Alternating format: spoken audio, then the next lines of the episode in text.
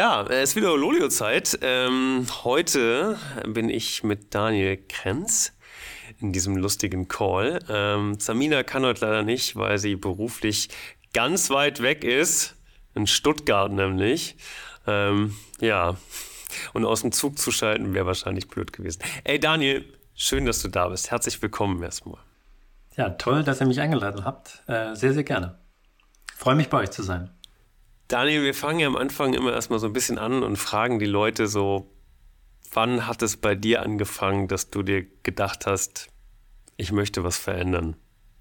Das treibt mich schon länger um. Ähm, ich denke, das ist auch so ein bisschen was, was uns in der Designdisziplin häufiger begegnet, ähm, dass man Veränderungen herbeiführen möchte und dass man per se ja irgendwie dazu sich befähigt fühlt, auch Impact zu, zu verändern.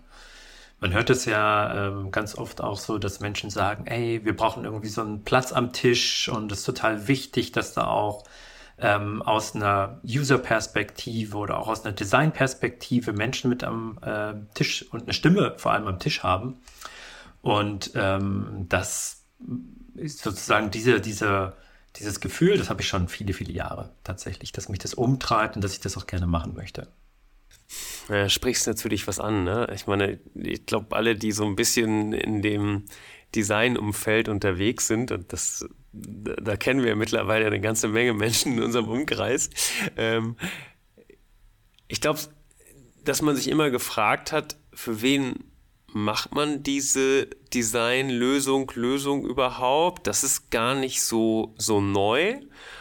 Aber so wie du es ja auch beschreibst, so ich glaube, man hat dann, nachdem man, sag mal immer, den Nutzer in den Mittelpunkt gestellt hat, äh, auch irgendwann mal angefangen, sich nicht nur damit zu beschäftigen, ihm jetzt was vorzusetzen, von dem man selber denkt, dass es jetzt für ihn wichtig wäre, sondern eher zu gucken, so, naja, was ist denn mit den Nutzerinnen überhaupt los? Also was, was wollen die denn vielleicht? Und na, das sind so, genau, zwei so Themen, die du da drin hast. So, ne? Das eine ist so, für wen möchte ich eigentlich arbeiten und kann das auch mit meinem Gewissen bestmöglich vereinbaren? Ne? Also das ist so ein Strang. Das zweite ist ja ähm, ganz stark, und darum wird es ja heute auch so ein Stück weit gehen, das ist zumindest schon mal eine ganz gute Rampe. Wie, wie schaffe ich es eigentlich aus nicht nur einer Unternehmenssicht auf die Dinge zu gucken, sondern aus einer User-Sicht. Also ne, Stichwort User-Centered Design. Und ähm, da sind wir ja viele Jahre jetzt auch in der, ich sage jetzt mal auch in der Transformation, in der Veränderung, dass wir versucht haben, Unternehmen zu erklären, warum das eine wichtige Sache ist. Und ähm, das reicht jetzt viele Jahre zurück. Den Begriff kennt man ja auch sehr lange. Und ich glaube, das steckt da so ein bisschen als, äh, als zwei Punkte und zwei Stränge drin. Und ja, User-Centered Design da bist du gerade abgebogen. Ja, ja. Ähm, ich, ich, wollte nicht die Rampe bauen, aber ja, natürlich wollen wir da so ein bisschen hingehen, weil ihr habt ja angefangen, ähm, das Ganze ein bisschen größer zu denken. Und ich glaube, das ähm, nochmal zu erklären. Ich meine, ich weiß, das ist jetzt so ein bisschen Design-Nerd-Talk, aber ähm, ich probiere es nochmal auf zu klamüsern. Mhm. Also wir beschäftigen uns ja oft immer damit, dass es so einen Dreiklang gibt. Ne? Wenn man irgendwie eine gute Lösung entwickeln möchte, dann guckt man meist darauf, so ist das technisch irgendwie überhaupt machbar, was wir uns ausgedacht haben. Dann gibt es natürlich immer noch den wichtigen Punkt, so naja, ist das Business technisch auch was, mit dem wir Geld verdienen können, um dann halt diese Lösung auch natürlich wieder zu bezahlen und vielleicht auch das Unternehmen ein bisschen zu unterstützen mit dem Income, der da kommt. Und dann der wichtigste Punkt, auf den man jetzt in den letzten Jahren ja mehr so geguckt hat, ist dann so sozusagen die Nutzerperspektive. Ne? Also hat das ein Value für den Nutzer, kann er es bedienen, diese ganze Klaviatur. Und ihr seid jetzt ja sozusagen aus diesem Need der Veränderung und auch dieses Impacts noch weitergegangen und habt gesagt, naja, warum gucken wir uns eigentlich immer nur die Nutzerinnen an, sondern vielleicht sollten wir auch schauen, ob man das nicht noch ein bisschen größer zoomen kann, sondern was für einen Impact hat denn diese Lösung, die wir da bauen, nicht nur für die einzelne Zielgruppe Nutzerschaft, sondern halt für die ganze Gesellschaft. Mhm. Jetzt habe ich eine Rampe gebaut. Entschuldigung, aber. Sehr gut. Ja, also genau, tatsächlich Obwohl ich noch mal so ein bisschen, ich spule noch einmal so ganz kurz zurück, weil wir. Ja, mach. Also ich bin ja auch jemand, und das ist das Spannende auch so in meiner eigenen Entwicklung über die letzten Jahre gerechnet. So, wir sind viele, viele Jahre, wie ich es gerade schon mal gesagt habe, ja zu Unternehmen gegangen und haben gesagt, User-Centered Design, das müsst ihr machen. Ähm, es geht gar kein Weg dran vorbei. Dann kommen natürlich, wie du sagst, die Menschen, die eher auf die Technik gucken, die Menschen, die auf den Business Impact gucken und gucken, ob wir damit auch Geld verdienen. Und alle drei, alle drei Dimensionen sind total wichtig. Erschreckenderweise ja. gibt es immer noch genug Unternehmen da draußen, die selbst User-Centered Design immer noch nicht verstanden haben. Und wir sind immer noch in dem Transformationsprozess, Menschen das zu erklären, wie wichtig das ist, das in den Gestaltungsprozess mit einzubeziehen erschreckenderweise. Wir befinden uns jetzt aber gerade, und ähm, das ist das, was du jetzt gerade gesagt hast, oder glauben, dass wir an so einer Schwelle sind, wo sich das auch wieder weiterentwickeln muss. Da kurz ausgeholt, mhm. Was bedeutet das? Wir ähm, sagen, ja, auf den User fokussieren ist total richtig und auch auf das Business äh, und auf das Businessmodell zu gucken. Es reicht aber heutzutage nicht mehr aus. Wir müssen, wie du so schön gesagt hast, und das ist auch immer meine Metapher, ein bisschen weiter rauszoomen, um den größeren Kontext zu erkennen. Ähm, das heißt, wir müssen so ein bisschen raus, raufschauen, wo oder wen beeinflussen wir eigentlich durch unsere, wir sprechen immer von digitalen Produkten, wen beeinflussen wir dadurch auch? Und wir sprechen, und da können wir, glaube ich, gleich noch ein bisschen tiefer ins Detail auch eintauchen, sehr gerne von passiven Usern oder passiven Nutzern, Nutzerinnen. Mhm. Und ich kann auch gleich mal ein Beispiel anfügen, damit man auch so ein ja, bisschen gerne. versteht, Was, was das heißt. Ähm, mein, äh, mein griffiges Beispiel ist immer sowas äh, wie wenn man einen Service hat, wie jetzt da draußen die E-Scooter, äh, die wir alle kennen, die so die letzte Meile überbrücken äh, in der City oder das zumindest tun sollen, dann gibt's ja äh, je nach Anbieter natürlich eine bestimmte Zielgruppe, die man sich vornimmt, die man erreichen möchte und die man für diesen Service irgendwie vorgesehen hat. Und ja, die nutzen das dann so wie gedacht und das Businessmodell und alles, was ähm, an Services, an Features ähm, ausgerollt wird, ist genau auf diese Zielgruppe zugeschnitten. Soweit fein. Hm. Und jetzt sagen wir aber, das ist prima. Jetzt sind aber Menschen natürlich auch von diesem Service vielleicht auch ein Stück weit kollateral beeinflusst, die den Service gar nicht nutzen, das heißt, ähm, Menschen, die durch die City gehen, werden von schnellen Rollerfahrern angepöbelt, die auf den Fußwegen fahren. Rollifahrer können nicht mehr irgendwie ähm, vielleicht die Bordsteine oder beziehungsweise auf den ähm, Gehwegen richtig fahren, weil irgendwie durch den Wind auch umgekippte Roller ähm, da rumliegen ähm, oder vielleicht auch durch Vandalismus umgeworfen worden sind. Ähm, wir haben vielleicht auch ein erhöhtes Unfallrisiko auf den Straßen, weil ne, die Dinger ja auch mit ordentlich Dampf über die Straßen gehen. Und das heißt, ähm, wir, wir haben durch diese Services, die dort in Städten integriert werden, ähm, auch eine Beeinflussung auf das Gesamtsystem Stadt und auf die Menschen, die in dieser Stadt leben. Und das bezeichnen wir so als passive Zielgruppen. Und das Unternehmen, was aber diese, diesen Service natürlich erschafft, hat meist diese passive Zielgruppe gar nicht im Blick. Und darum geht es uns im Society-Centered Design, so wie wir das nennen. Ja, ich, als du damals dieses Beispiel auch schon mal erzählt hast, fand ich das total augenöffnend, weil ähm, ich glaube, so in den letzten, keine Ahnung, 20 Jahren ging es ja immer darum, die neue krasse Idee zu haben, die irgendwie, ich sag jetzt mal, einen neuen Business Case eröffnet. Und ähm, da war man viel stärker darauf fokussiert, so, aha, technologisch geht alles, man kann irgendwie alles ausprobieren. Wir haben total tolle Möglichkeiten, schnell zu Prototypen, neue Technologien miteinander zu kombinieren. Und da war immer der Fokus so auf schneller, höher, weiter.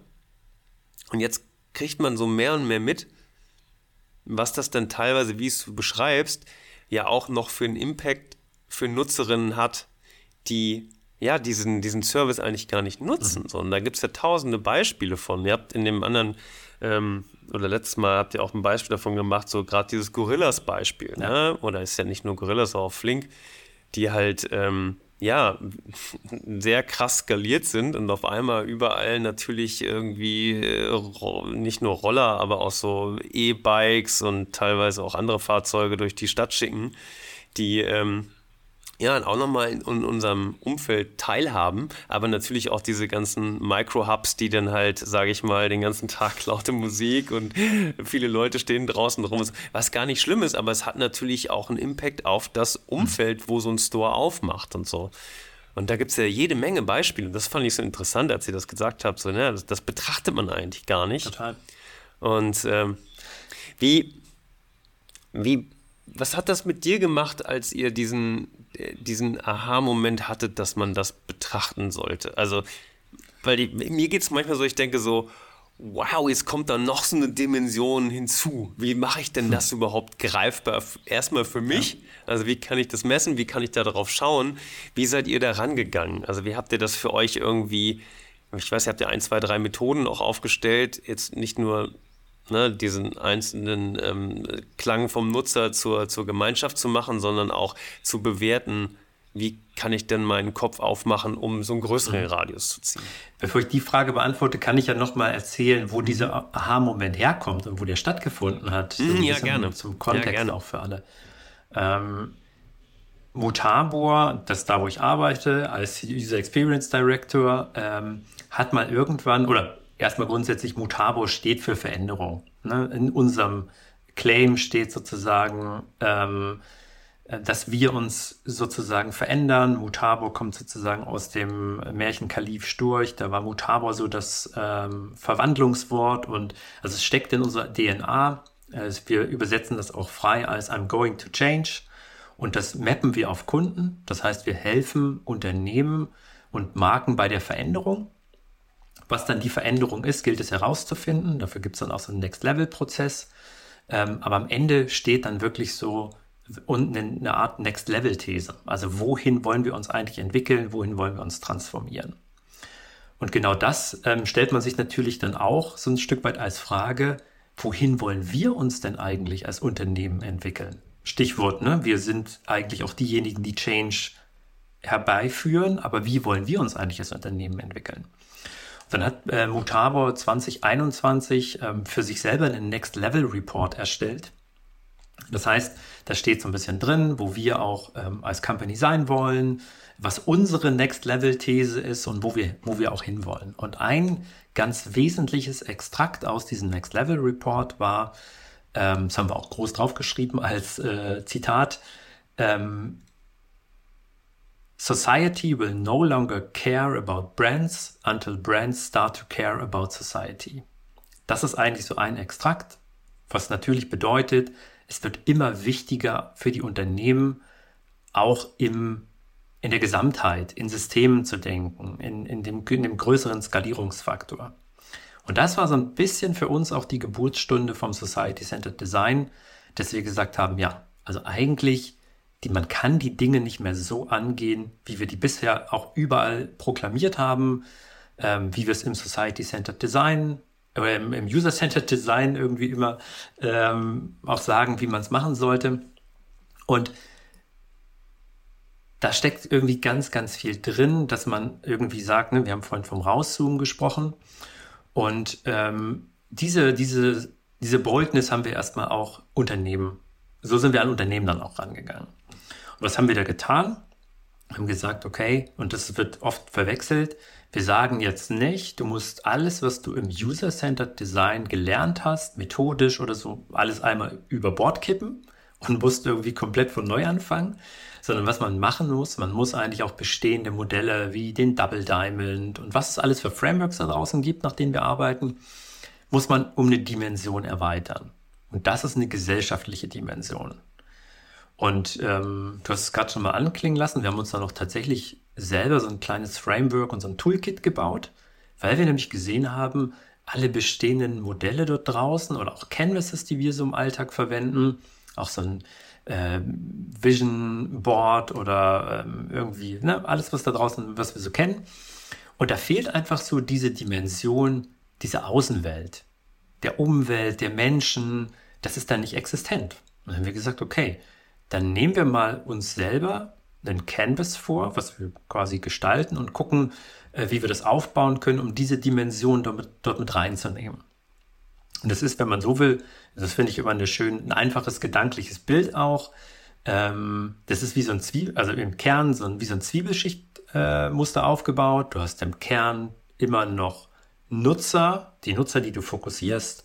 Drumherum gibt es irgendwie eine Business-Idee, wo äh, quasi deine Zielgruppe implementiert und eingebettet ist. Und darum herum gibt es aber die gesellschaftliche und ähm, die Umweltdimension, ähm, wo du deine Business-Idee und dein Ökosystem natürlich reinbringst. Und das Statement ist eben, rauszuzoomen und dieses Umfeld eben mitzudenken im Gestaltungsprozess. Und dafür haben wir dann auch so einzelne äh, Methodiken entwickelt, wie man das äh, neben den schon bekannten Methoden vielleicht stärker fokussieren kann oder mit einbeziehen kann.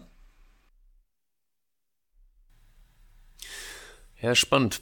Ähm, wir sprechen ja gerade immer so von so rauszoomen. Mhm. Ja, und ähm, ich glaube, die Beispiele, die du am Anfang auch so ein bisschen erzählt hast, die machen das relativ klar, wie weit man gucken kann und was man sich anschauen kann. Ähm, gibt es für sowas Statistiken? Also habt ihr euch in sowas mal umgeguckt, ob man solche Services, von denen wir jetzt gerade gesprochen haben, ob die einen Impact auf ihre Umwelt haben. Also Umwelt klingt jetzt wieder so extrem nachhaltig, aber das meinte ich damit jetzt gar nicht, sondern eher so um, also was für einen Impact sie auf die Gesellschaft hat, die um ihre Unternehmung herum funktioniert. Also Statistiken haben wir uns nicht angeguckt und äh, ist jetzt auch, haben wir nicht so wirklich ähm, was parat an der Hand, was aber mhm. schon aufgefallen ist. Da referenziere ich auch klar nochmal auf das, was du gerade ähm, gesagt hast ähm, es wird immer sehr schnell in sehr großen Dimensionen gedacht. Ne, wenn wir das Thema, mhm. und wir haben auch Meetups dazu veranstaltet und hatten unterschiedliche Formate, um das Thema auch ähm, zu platzieren, hat man immer sehr schnell gemerkt, entweder wird es mit Purpose gleichgesetzt oder mit Nachhaltigkeit. Mhm. Und um dazwischen mhm. nochmal so ein bisschen abzugrenzen, wenn man sagt, okay, wir beziehen auch passive Zielgruppen mit ein und passive kann eben auch die Natur sein, die Stadt sein, die, die Menschen, die dort leben, sein, ähm, ist es immer sehr schön, wenn man sagt, so, man lässt überhaupt erstmal den Gedanken zu, den, äh, diese Betrachtungsweise mit einzubeziehen. Und, ähm, und das kann auf ganz unterschiedlichen Leveln äh, passieren. Ich mache da noch ein Beispiel. Ähm, eines unserer Dinge, die wir auch immer gerne heranziehen, ist mh, mm, das Beispiel von Google Maps. Google Maps, mhm. tausende, Millionen von Nutzern, äh, Nutzenden, die äh, plötzlich nicht mehr nur die schnellste Route vorgeschlagen bekommen, sondern die energieeffizienteste. Was hat das für einen Impact? Und das ist ein ganz kleines Mini-Feature. Also wir verändern den Default und durch diese Default-Veränderung im Angebot wird es ganz viele Menschen nutzen oder wird es ganz viele Menschen geben, die das nutzen und dadurch kreierst du einen richtigen Impact. Und deswegen, also, wo, wo wir immer sehr dann in die Detailgespräche einsteigen, ist, wo man merkt, es muss nicht immer auf diesem Purpose-Level und auf diesem, äh, wir müssen jetzt unser ganzes Unternehmen auf links krempeln, ähm, Didaktik haben, sondern es kann auch wirklich im ganz, ganz Kleinen stattfinden, wie man an diesem, dieser einen Feature-Veränderung sieht. Ja, ich glaube, diese Ebene erstmal darüber hinaus zu denken und zu gucken, was macht diese Lösung über ihre Zielgruppe hinaus, das ist ja schon mal, das kann in alle Richtungen gehen, aber erstmal diesen, diesen Gedankenanstoß zu haben, ist ja eigentlich sehr spannend. Ähm, und ähm, ich weiß ja auch, ihr macht dazu ja auch Workshops und geht zu euren Kundinnen und ähm, ähm, probiert sie auf die größere äh, Stufe zu heben oder sie weiter rauszoomen zu lassen. Ähm, fällt denen das schwer, weil ich meine, du hast es ja vorhin auch nochmal gesagt, so, ne? Also diese nutzerzentriertes Design, überhaupt den Nutzer zu betrachten oder die Nutzerin zu betrachten, ist ja auch für viele schon, oh, wow, wie mache ich das denn überhaupt? Ja. Ähm, und jetzt nochmal ein bisschen höher zu gehen. Ähm, ja, also fällt Ihnen das ja. schwer oder ja. Ähm, ja? Es fällt Ihnen insofern schwer, also wie ich vorhin schon meinte, jetzt gibt es ganz viele Unternehmungen, die ja immer noch nicht beim User-Centered Design angekommen sind. Mhm. Jetzt kommt man denen eigentlich schon mit der nächsten Stufe und sagt, hm, naja, du musst eigentlich noch ein bisschen, noch eine Dimension mit einbeziehen. An der Stelle fällt es schwer. Und es fällt schwer, wie ich gerade gesagt habe, in dieser Skalierung auch zu denken, dass es nicht gleich immer auf dem Top-Level, wir müssen die komplette Company umkrempeln, anbelangt, so, sondern dass es auch auf einem niedrigschwelligen Niveau stattfinden kann. Und dann machen wir, wie du gerade gesagt hast, ganz häufig Workshops. Ähm, und die haben so ganz einfache Übungen, um überhaupt erstmal in diese Dimension reinzudenken. Was sind denn eigentlich unsere passiven Zielgruppen? Damit geht es dann meistens los. Und wir überlegen mhm. mal so, wer könnte das denn sein, die von uns beeinflusst werden? Und da finde ich immer, ist noch ein schöner Twist drin. Wir unterteilen das dann auch immer so in Benefit und Impact. Also das eine ist so ein bisschen negativer konnotiert und man hat so, ich sage jetzt mal hart gesagt, Kollateralschäden, ja, wo man sagt so, hm, mhm, ne, wie mit den Rollern im Beispiel. Das kann aber auch einen positiven Impact haben, dass man sagt, naja, passive Zielgruppen werden auch positiv beeinflusst. Nehmen wir mal jetzt das mhm. Ähm, E-Scooter-Beispiel wieder, wo wir sagen, okay, zumindest erstmal in der Stadt gibt es weniger CO2-Ausstoß, es ist leiser, weil nicht, ne? Klassischer Motor. Mhm. Also das kann auch so ein bisschen einen Twist kriegen von, ähm, das hat sowohl eine, eine, positive Seite, aber auch eine, eine etwas negativ konnotierte Seite. Und wenn man dann damit in Workshops so langsam sich ranrobbt, am ganz konkreten eigenen Beispiel, zu definieren, was sind passive Zielgruppen und was widerfährt denen oder wo, wo, wo profitieren die vielleicht auch von. Dann gibt es nämlich, dann stellst du einen Aha-Moment auf Unternehmensseite fest und merkst eben in Verbindung auch mit so einem kleinen Veränderungen, ah, okay, das ist erstmal schwer, diese Dimension oder die, sich in diese Perspektive zu begeben. Aber wenn man da einmal drin ist, dann ist das so, dann ist das fast wie so ein Brainstorming, wo man merkt, okay, Moment mal, auch daraus können wir ja wieder so ein Business machen. Also, dass du auch so plötzlich mhm. die Dimension kriegst von, man erkennt die Vorteile und sieht, okay, da steckt auch wieder für uns was drin. Und warum kann denn eine passive Zielgruppe, die es heute noch ist, nicht auch zu einer aktiven von uns werden? Und dann bist du in ganz tollen Gesprächen, wo du plötzlich merkst, okay, dass allein dadurch, dass du den Blickwinkel veränderst, hat das allein schon dort einen ganz tollen Impact im, wie gucke ich auf meine eigenen Dinge. Ja, klar. Das ist ja, also, wenn du erstmal diesen Gedanken gesät hast, ja, dass es da noch was anderes außenrum gibt, was ich vielleicht mitbedenken könnte, ähm, dann bist du ja wahrscheinlich auch relativ schnell in so einem Gedankenmuster drin und kannst es weiterentwickeln. Aber du hast gerade was gesagt, was mich total zum Nachdenken bringt. Ähm, weil ihr habt auch so ein, ich habe gelesen, ihr habt auch so ein Beispiel gemacht mit äh, so, ähm, ja, bei der Städteplanung helfen und gucken, dass man ähm, ein Umfeld schaffen kann, was für alle irgendwie total wertvoll ist. Und ähm, ich meine, theoretisch könnte man ja auch the other way around denken und überlegen, naja, also ich bin einer von vielen oder eine von vielen, was hat denn mein Beitrag, den ich leisten kann, für einen Impact auf ein Ziel, was wir vielleicht gemeinschaftlich haben? Und wie kann ich andere Leute damit anstecken? Weil, ne, ich meine, man redet da ja viel drüber, ne? Irgendwie nicht mehr mit dem Auto zur Arbeit fahren, die Öffis nutzen, ähm, keine Ahnung, äh, Hafermilch trinken. Äh, gibt ja tausend Beispiele, ne? Ich weiß, das ist jetzt sehr babbelig, ja, von dem ja. ich rede, aber ähm, ähm, trotzdem ist es ja ganz spannend, dass man auch vor ein paar Jahren immer noch das Gefühl hatte, so, ah ja, ich kann ja mit dem, was ich tue, gar nichts dazu beitragen. Mhm. Und ähm, äh, ich weiß nicht, wer die bisher schon gesehen hat, aber es gibt ja die, äh, diese neue Amazon Prime-Serie äh, mit Yoko, die gefährlichste Show der Welt. Da geht es ja auch ein bisschen darum, dass so er eigentlich so ein bisschen widerlegt, so, ne, das einzelne Handeln hat gar keinen Impact.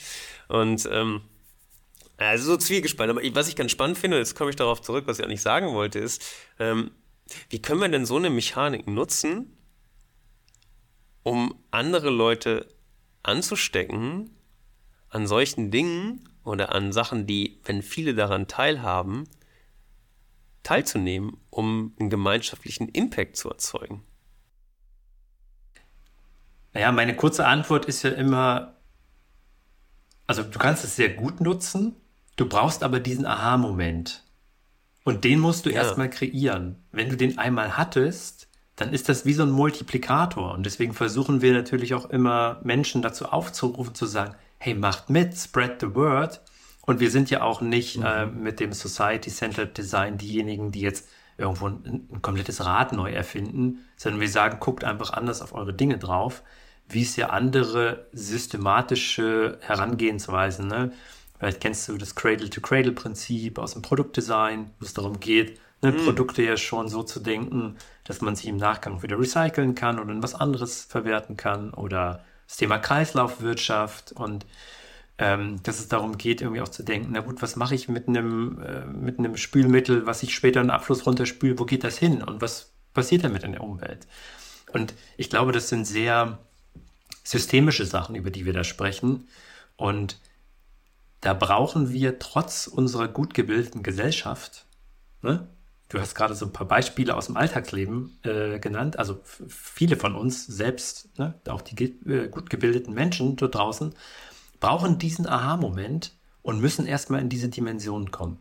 Und wenn sie das geschafft haben, dann ist es meines Erachtens deutlich einfacher, auch einen Hebel anzusetzen und zu sagen, damit können wir auch so einen Impact multiplizieren, können wir auch verändern und dann erschafft das natürlich auch was, wir kennen ja auch alle, ne?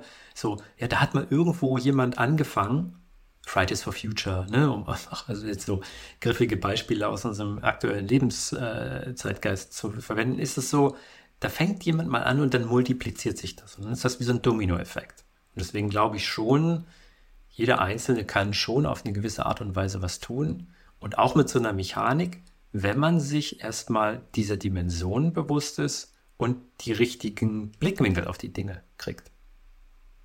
Oder richtig, den anderen, sagen wir, sagen wir den anderen, nicht den richtigen. Ja, ich glaube, einen erweiterten ja. Blick ist, glaube ich, das, was, was, was es mit sich bringt. Das ist echt ganz spannend. Ich muss immer an so ein Beispiel denken und das ist ja auch die Frage, wie kriegt man denn sowas, also ich meine, äh, ihr und ich meine auch in meinem Daily Job nutzen wir das ja doch sehr stark, um, ich sag mal, Brands oder digitale Produkte zu verändern und zu betrachten. Aber ähm, ich weiß, das ist bestimmt so ein Fettnäpfchen, in was ich jetzt trete, aber ähm, es gab ja in Altona und auch in Volksdorf mal diesen Versuchscase, dass sie den Innenstadtkern autofrei mhm. gemacht haben. Ja. Und wenn ich mir überlege, hätte man diese und sorry, ich will das nicht runterbrechen, ne, aber diese einfache Übung, von der wir gerade sprechen, mal gemacht, so die Lösung ist, keine Autos mehr im Innenstadtbereich. Ja. Und dann guckt, was passiert denn da außenrum mit der Zielgruppe, die es, sage ich mal, erstmal beflügeln würde, aber auch mit der passiven Zielgruppe. Und wer ist das mhm. überhaupt?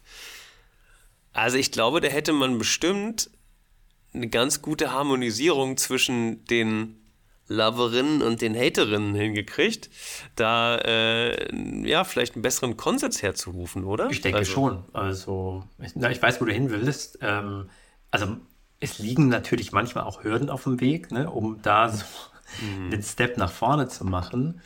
Ähm, ich glaube, am Ende geht es nur über Beteiligen, wie wir es sonst auch in vielen anderen Bereichen machen, über Ausprobieren, Kommunikation, Menschen in Dialog bringen, so ne, ja, diese ja. Klassiker. Und ich glaube, an deinem Beispiel gerade, wenn du mal die Autofahrenden in diese Situation von in passanten Dimensionen bringst, also dass die mal andersrum ja. erleben, ähm, ich glaube, das macht auch schon einen Unterschied. Und dann sind Menschen vielleicht auch, also das ist immer so ein bisschen meine Hoffnung, auch lösungs- und lösungsgewillter und auch bereit dazu, eine Veränderung für sich und ihr eigenes Leben zu machen. Manchmal geht es aber auch nur mit knallharten Vorgaben. Wir wissen das selber, auch aus der Politik, ne? auch dass man manchmal so ein bisschen ne, sanften Nachdruck walten lassen muss, aber ich glaube, per se sind schon die Menschen veränderungsbereit. Es braucht nur manchmal diesen Anstoß. Ja, und es auch mitnehmen, ne? Das ist ja das, was du auch sagst, so, ne? Erstmal zu lernen, was es bedeutet, aus dem Blick, den ich vielleicht habe, rauszutreten und zu schauen, was das vielleicht mit anderen macht. Und das hat ja auch sehr viel damit zu tun, wie wir uns vielleicht generell als Gesellschaft verändern müssen, mehr aufeinander zu achten ja. und weg von dieser ich bin hier, das ist mein Turf und ich will, dass es für mich geil ist, sondern zu gucken, wie es für uns gemeinschaftlich gut werden kann. Und das ist das Schwierige, glaube ich, von dem wir auch gerade schon gesprochen haben. Äh, ja, ja. So, ne? Nach der Frage, ist das einfach oder schwer? Es ist total schwer.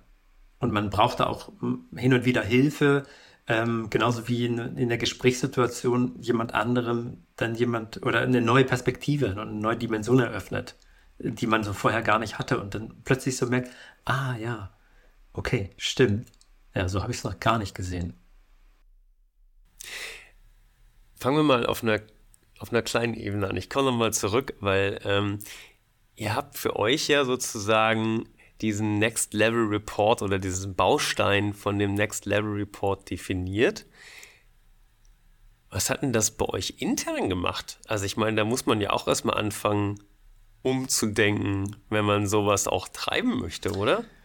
Ja, äh, das hat viel gemacht. Ähm, von allen Dimensionen. Ne? Also auf der einen Seite, also vielleicht kennt der ein oder andere eine EcoVadis-Zertifizierung. Also wir haben dann auch eine EcoVadis-Zertifizierung angestoßen als Unternehmen oder angestrebt. Kannst du das mal erklären, was das ist? EcoVadis ist eigentlich so ein unabhängiges Label, wenn du so willst, die auch gucken, wie du in manchen Bereichen als Company aufgestellt bist, wie nachhaltig du da agierst und ähm, die haben mitunter ziemlich ähm, krasse Faktoren, die du erfüllen musst, um natürlich in eine gewisse Zertifizierungsstufe zu kommen.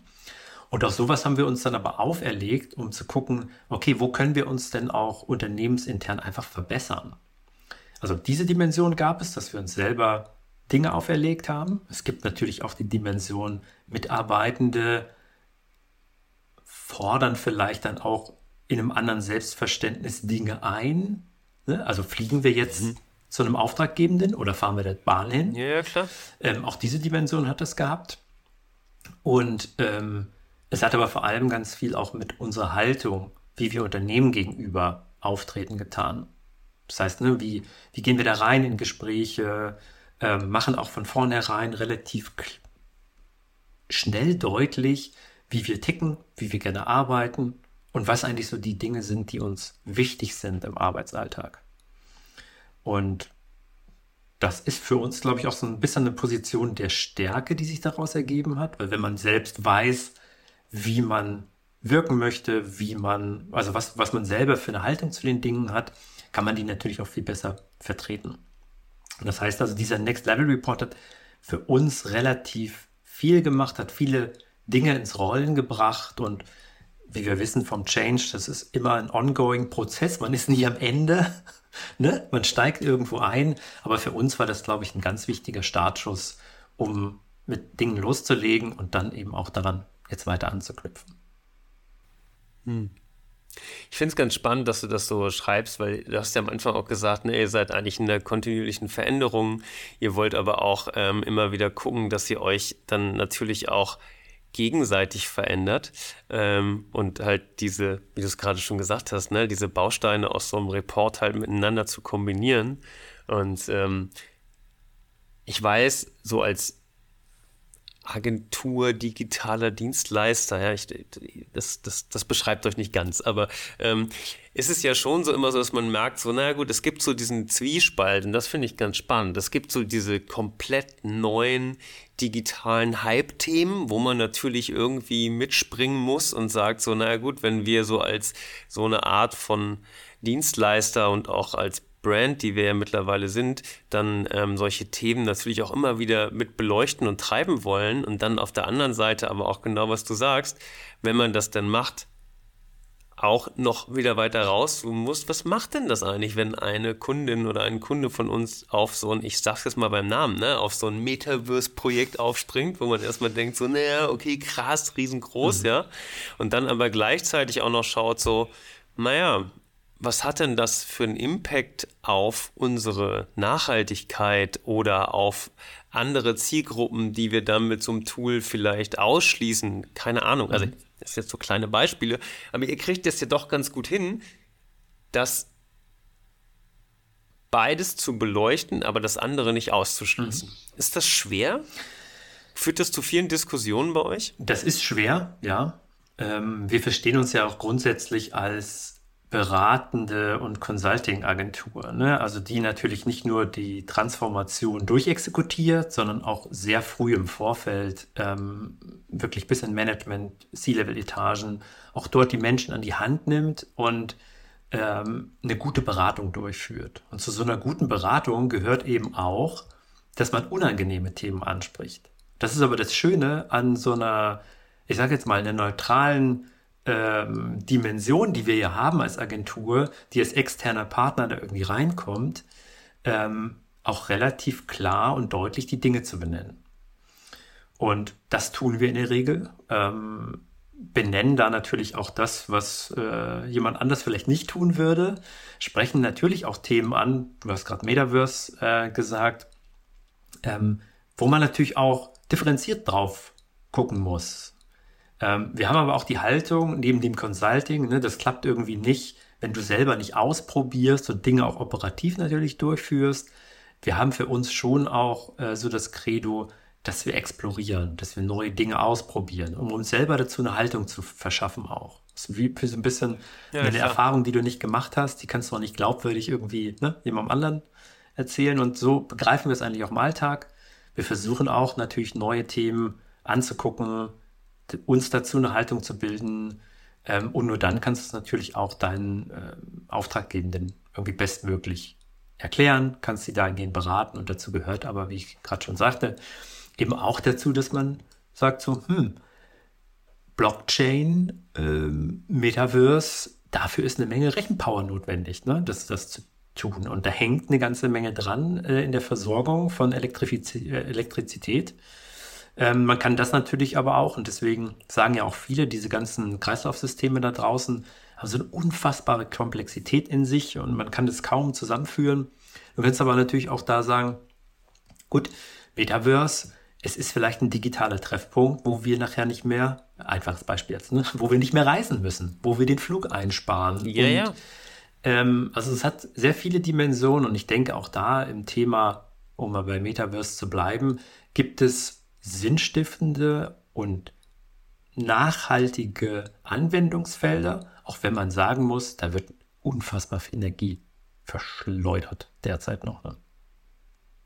Also das ist ja immer so ein bisschen Technologie ja, ist auf der einen Seite Verursacher und Lösung zeitgleich, aber ja. Ja, also ich glaube, wie du schon sagst, ne, es ist erstmal wichtig, sich auch Sachen anzugucken und auszuprobieren, um dann eine Meinung dazu zu bilden. Und äh, da nehme ich auch gern wieder das äh, autofreie Stadtkonstrukt. Ne? Also ich glaube, hätte man das im Vorfeld auch ein bisschen, ich will nicht sagen breiter diskutiert, aber vielleicht mit ein bisschen mehr aufeinander zugehen diskutiert und sich erlaubt, es anders auszuprobieren und Leute zu hören, wäre da wahrscheinlich auch was anderes bei rausgekommen. Und so ist es hier ja auch, ja. Also klar muss ich Sachen erstmal vertesten, um zu verstehen, was macht das überhaupt, um dann zu gucken, wie ich es vielleicht oder auch zu verstehen, ob ich es überhaupt nutze, ob es sinnvoll ist oder aber auch vielleicht eine andere Richtung denke. Ich will da nochmal kurz in eine andere Frage gehen, ähm, weil du hast gerade schon gesagt, so Sachen ausprobieren, weiterzuentwickeln, zu verstehen und so. Und ähm, hat das für dich persönlich viel Aufwand bedeutet, dich, sage ich mal, nicht weiterzubilden, aber ein Umdenken stattfinden zu lassen? Ja, jetzt, also ich sage jetzt mal von diesem Baustein, den ihr euch selber als Agentur gegeben habt, ne, dann aber auch dieses Society-Centered Design rauszuzoomen und so. Hat das viel bei dir selber gekostet, da neue Wege zu gehen? Ja und nein. Also am Anfang hat es sehr viel Energie gekostet, weil ich auch derjenige war, der für dieses Framework verantwortlich war und überhaupt erstmal dieses ganze Gedankengut, was dann hinter dem, okay, wir haben ein Zitat, wir haben irgendwie einen Namen für das Ding und wie, aber wie, wie bringt man das jetzt in die Praxis zur Anwendung? Also von dem Gedanken her war es relativ aufwendig und natürlich ähm, auch arbeitsintensiv. Ähm, aber wenn, und das ist natürlich auch etwas, was wir ja im täglichen Doing immer wieder machen müssen, ich bin ja jemand, der sehr stark konzeptionell, strategisch tätig ist, auch in seiner Funktion. UX-Designer sollten das natürlich auch haben. Und da muss man sehr adaptionsfähig sein. Und das fällt mir dann gar nicht mehr schwer, diesen Switch auch zu machen und diese Dimension mit aufzunehmen und die mit reinzubringen. Also mir persönlich fällt das in Workshops oder in Projekten nicht so schwer. Aber da sind wir wieder bei deinem Beispiel mit der autofreien äh, Straße oder der autofreien Stadt. Du musst ja andere Menschen mitnehmen. Ja, ja. Und das ist schwer. Ja. Also du musst es anderen Menschen begreiflich machen, musst es anderen erklären und für, für sie verständlich erklären und musst sie aber auch an ihrem Wissensstand abholen. Es bringt auch nichts, wenn du das alles tust und erklärst und dann merkst du aber, oh, Moment mal, da muss ich eigentlich zwei Stufen früher ansetzen beim Erklären und, und das immer so zu spüren und mal zu gucken, wo da finde ich dieses äh, UX Majority Modell irgendwie ne, von Nielsen Norman Group auch ganz gut, sich in so einem Modell mal zu verorten. Und sowas könnten wir eigentlich auch mal für Society Centered Design machen, um so zu gucken, wo müssen wir eigentlich ansetzen bei der Erklärung, um da die Menschen nicht abzuhängen auf dem äh, unterwegs. Das persönlich finde ich ja immer wieder spannend an unserem Job. Weil was die meisten Leute ja nicht sehen, weil ich meine, wenn du über Design sprichst, dann ist das meist immer so, ne? Es hat was mit Aussehen zu tun, ja? hat das aber im besten Fall eigentlich gar nicht, sondern ich meine, das, was wir hauptsächlich ja probieren, ist, eine gemeinschaftliche Sicht auf ein Problem zu erzeugen, um dann mit mehreren Menschen darauf eine gute Lösung zu generieren. Und ähm, das ist jetzt in den letzten Jahren natürlich immer sehr stark durch natürlich UX, aber auch generell ähm, Service, Produktdesign sehr stark forciert worden. Aber ich glaube, die Möglichkeit, ein Framework anzufinden, um eine gemeinschaftliche Sichtweise zu erzeugen, das können ja auch andere Menschen. Und so wie du sagst, so diesen Aha-Moment zu erzeugen, das ist ja eher das, worauf es ankommt. So zu denken, ah, stimmt, so habe ich das noch gar nicht betrachtet. Ähm, und das finde ich so spannend an dem Framework, was ihr da gemacht habt. Es ist ja nur eine weitere Dimension. Und selbst wenn ich sie nur betrachte und vielleicht kleine oder aber auch vielleicht größere Sachen erkenne, die etwas verändern, dann habe ich ja diesen Aha-Moment schon geschaffen und das finde ich daran sehr spannend. Ähm, wie sind denn da deine Betrachtungsweisen? Also bei diesen Aha-Momenten, die herzuführen? Also, weil du meintest gerade, es ist so sehr, es ist immer schon spannend, das halt herbeizuführen, aber wenn es den Klick gemacht hat, dann hat man sie so, dann hat man die Tür aufgemacht, so. Der Betrachtung ist erstmal oder beziehungsweise die Erkenntnis in Workshops, wir, wir schieben dem meist einen Impulsvortrag vorweg, ne? mhm. wo wir auch so ein bisschen, da ist mir noch ein Zitat eingefallen, was da auch auf, in dem Folienstack auftaucht. Das ist so from me to we. Mhm. Ne, also diese Betrachtung zu verändern von, hey, jetzt haben wir alle irgendwie so mit Web 2.0 toll, tolle Social Media Plattformen gehabt, alle können sich toll selbst darstellen und Content kreieren und hm. Und jetzt so, ne, war auch so ein bisschen die, die äh, Bewegung mit Web 3.0, jetzt ja. gehört uns das Web wieder und, und es geht mehr wieder in so einen Wir-Gedanken. Mhm. Und wenn wir das aber so erzählen und ähm, irgendwie auch in so einem Impulsvortrag darlegen, dann nicken erstmal alle mit dem Kopf und finden es spannend und alles super interessant, cool. und dann geht es in die erste Übung und dann nicht, wie man das sonst aus Workshop-Übungen kennt, legen die Leute los und schreiben Post-its, sondern es ist wirklich so, auch wenn du so ein Miro-Board benutzt, erstmal so Ruhe auf dem Board. Ne? Also wo du so merkst, keine Mauszeiger okay, bewegen die Leute sich. sind echt. Die Leute sind echt im Denken und denken jetzt so nach, hm, wer ist denn jetzt unsere passive Zielgruppe? Und da merkt man so, ja, es ist schwierig und es ist auch, ähm, die Menschen müssen damit anfangen. Du musst es selber versuchen durchzuführen, damit du an diesen Punkt kommst. Und was ich in diesem Framework noch ganz schön finde und einzelne Modelle, die wir oder, oder Methodiken, die wir so ähm, entwickelt haben, es gibt auch so vom, es gibt so ein, so ein schönes Modell vom Produktzentrierten zum Society Center zentrierten, weil dieses Produktzentrierte, wir sagen ja auch so, hey, hört auf mit dieser ganz krassen User-Obsession und dieses ganz starke, nur der, der, die Zielgruppe steht im Fokus. Und da mal zu gucken, arbeite ich nach wie vor so ganz doll produktzentriert und ich bin in meinem Ökosystemkosmos oder ziehe ich den Schieberegler weiter auf nach rechts zum Society-Centered Design und das kann auf einer Feature-Ebene passieren, das kann auf einer Gesamtausrichtung des Produktes passieren und da diese unterschiedlichen Dimensionen aufzumachen, nimmt manchen auch diese Komplexität. Ähm, das heißt, wir haben so, ähm, ich glaube, drei Stufen haben wir da ausgerufen aus, äh, ich sage jetzt mal, mit oder, oder, oder low, mit, max, dass man so auch ein bisschen in so, einem, in so einer Range für sich denkt und nicht gleich immer sich von dieser Komplexität erschlagen lässt und sagt so, hm, wir können auch klein anfangen. Wir müssen nicht gleich in so riesen Schieberegler aufreißen und diese ganz große Dimension anpacken. Und da fällt es dann Menschen einfacher, diesen ersten Schritt zu machen, diese Aha-Momente zu haben und dann aber auch mit einem anderen Blick an die alltäglichen Dinge ranzugehen. Ja, das ist ja so lustig, ne? Ich meine, jeder ist ja von uns irgendwie anders gestrickt und jeder braucht so seine Flughöhe, auf der er einsteigen kann. Und da ist das, glaube ich, ja, ganz spannend, sich das anzugucken. Mal, wo würde ich eigentlich zuerst, ja, keine Ahnung, eine, eine Veränderung, eine Zielgruppe, was auch immer sehen. Das ist ja immer die Dimension, wie ich es ziehe. Ähm, Daniel, ich habe noch eine Frage. Und zwar ähm, dieses Framework, was ihr entwickelt habt, du hast ja schon gesagt, Ihr nutzt das, um ja, Impulsvorträge, Workshops bei euren äh, Kunden zu machen. Ähm, kann man das nutzen? Kann man das lernen bei euch? Ja, also wie du es schon anklingen hast lassen, wir ne, bilden da auch weiter, versuchen auch ähm, so Impulsvorträge oder Workshop-Sessions anzubieten und stellen aber auch das Framework ähm, kostenlos zur Verfügung, weil uns geht es eher darum, dass Menschen damit arbeiten, eigene Erfahrungen machen, auch in der Community und auch gerne uns Feedback geben. Ne? Das ist so ein Living Document und kann auch stetig weiterentwickelt werden. Das heißt, wir können das auch gerne zur Verfügung stellen.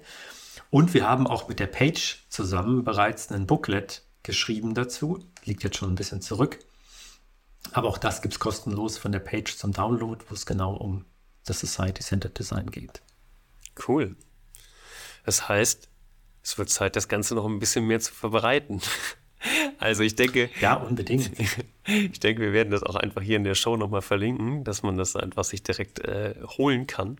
Ähm, Daniel, vielen Dank erstmal. Also es war sehr ähm, nochmal schön mit dir da so im Detail drüber zu sprechen. Ich durfte das ja am Anfang auch schon mal so ein bisschen sehen, aber ähm, es dann auszuprobieren und äh, sich Gedanken zu machen, ist einfach immer wieder ein Mind-Opener, finde ich. Und äh, es ist echt einfach. Also ihr habt ja echt so mehrere Methoden in diesem ganzen Konstrukt zusammengepackt, die man auch einzeln voneinander verwenden kann. Von daher ist das, ähm, ja, äh, auch, ich habe es teilweise schon einmal probiert, immer wieder in irgendwelchen Sessions so als ersten Öffner für die jeweilige Session zu machen. Ähm, das ist dann auch immer ganz spannend. Einfach mal zu schauen, so was sind denn passive Zielgruppen? Denkt doch mal drüber nach. Ähm, und äh, ja, das ist auf jeden Fall ähm, immer wieder gern genommen. Ich finde das spannend. Also ich bin echt mal, mal, ich würde gern mal in so drei, vier Jahre weiterschauen und gucken, wie sich dann diese Sichtweise auf Nutzerinnen verändert hat, weil auch dieses Zitat, was du vorhin meintest, ne, so vom, vom Ich zum Wir, das ist ja schon was, was man bemerkt in den letzten Jahren, dass das durch die ganze Gesellschaft sich so ein bisschen durchzieht und das ist ja eigentlich schön zu beobachten. Ich glaube, das ist auch das, was jetzt so uns oder Generationen, die gerade heranwachsen ne, mit und Friday for Future, alle gehen gerade in diese Richtung. Und es braucht leider aber, wie man sieht, viel mehr Masse, um auch andere Menschen dahingehend mitzunehmen. Und ich glaube, das ist unser großer Auftrag und so verstehe ich auch meinen Auftrag immer, eher diese Aha-Momente, Eye-Opening-Momente zu kreieren und zu helfen, dort dann reinzugehen. Weil das eine ist ja den Aha-Moment zu haben, ne, auch da draußen, das, was so passiert, den, den haben dann vielleicht viele. Aber damit auch dann wirklich einzusteigen und zu gucken, okay, was können wir tun? Und auch da gibt es ja viele positive Beispiele von Unternehmen, die zeigen, wie es gehen kann, ohne immer zu sagen, hey, macht's doch genau wie die. lässt sich ja nie so komplett übertragen, aber damit einfach mal anzufangen und zu sagen, hey, okay, das wird ein Prozess, der wird uns begleiten, aber wir können es nicht verschweigen und wir können uns auch nicht verschließen und die Augen zumachen und sagen so, hm, nee, das betrifft uns nicht, sondern es ist gerade ein sehr gesellschaftliches und auch ein Generationsthema, was uns die nächsten Jahre definitiv umtreiben wird. Und ähm, je früher man damit loslegt, desto besser. Ja. Und wir helfen dabei gern. Das ist noch ein schöner Punkt, den du gerade gemacht hast. Ne? Also die, die Aha-Momente sind ja sozusagen die die ersten Auslöser, aber dann auch mhm. schnell mhm. kleine Erfolgsmomente nach dem Aha-Moment zu haben, ist ja das, was es dann am Laufen hält. So. Ja. Oh, vielen Dank, Daniel. Das war ein sehr schönes Gespräch und ähm, ja. Gerne, gerne. Wir kommen da einfach später nochmal wieder darauf zurück und gucken, wo wir als Gesellschaft in drei, vier Jahren stehen und schauen, ob wir aus dem Ich das Wir geschafft haben.